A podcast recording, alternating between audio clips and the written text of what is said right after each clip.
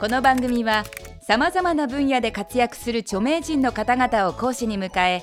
物事の真実真理を1分という制限時間内に語ってもらうタイムリミット型エンターテインメント番組である。前回に引き続き高谷裕二先生に1分でわかるビジネス書を講義してもらいます。3件目のテーマは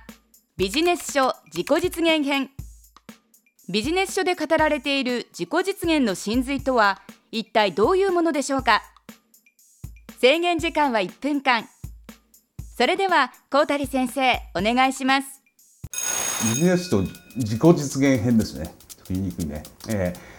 こう本屋さん覗くとビジネス書のコーナー行くと一番の、ね、1分続けな1分間やって参り続ければあなたは変わりますとかですねそういう本がいっぱいありますね。でどんどんどん人は自分を変えないと良くならないというふうに思ってますけれども、えー、ビジネス書の、えー、まさにそういうあり方っていうのは日本人にぴったりなんですね。日本人の言葉には道というのがありますね。剣道茶道、えー、弓道柔道というふうに道って言います、えー、道というのは終わりがないわけですね、えー、終わりがないものだからどこまでもずっと何を物事を探求していく。で探求して探求してその行き着く先はあるのかと思ったら終点はないと。こういうことが道というんですがそういうことでビジネス書ってのは売り続けるわけですね。で自己実現ってどういうことかというと環境に合わせて、えー、その通り働いてれば、えー、人間が変わっていくと。えそういうふうに、えそれが自己啓発本であり、まあ、ビジネス書なんですけれどもそうすると最終的に、まあえー、いいよビジネス書っていうのは習慣を身につけると、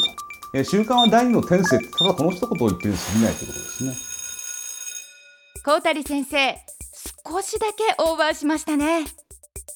ビジネスにおける欧米と日本の自己実現のあり方についてこの後の補足講義でたっぷり語ってもらいます。欧米のあり方というのはビジネスっていうのは、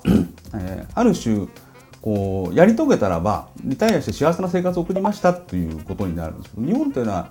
やっぱり技術的に自分はどうあるべきかってことをビジネスの中で探求していくもんだから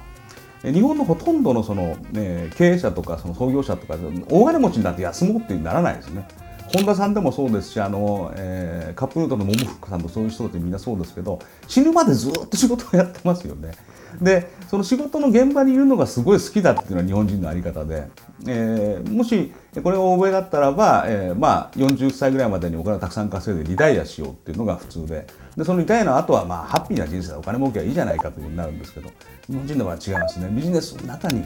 えー、こう生きがいを見つけるだからあの猛烈サラリーマンっていう世界から理解できないものができたわけですよね。今でもやっぱりその働かないと自分はダメなんじゃないかというふうに思うような。日本人これほど裕福になってもまだ働くっていうまあちょっと今裕福とは言えないかもしれないけどまだこう働いて、えー、何か一生そういう仕事をやり続けたいっていう気持ちはありますね。高谷先生ありがとうございました。それでは本日のポイントをおさらいしましょう。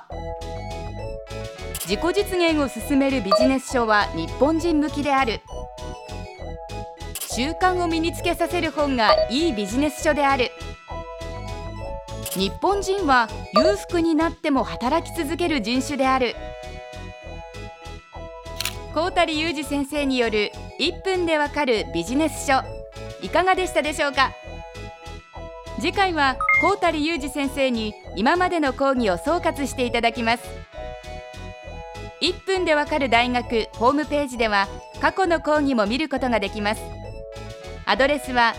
www.andsmile.tv テレビスマイル1分でわかる大学。本日はこの辺で。また次回の出席をお待ちしています。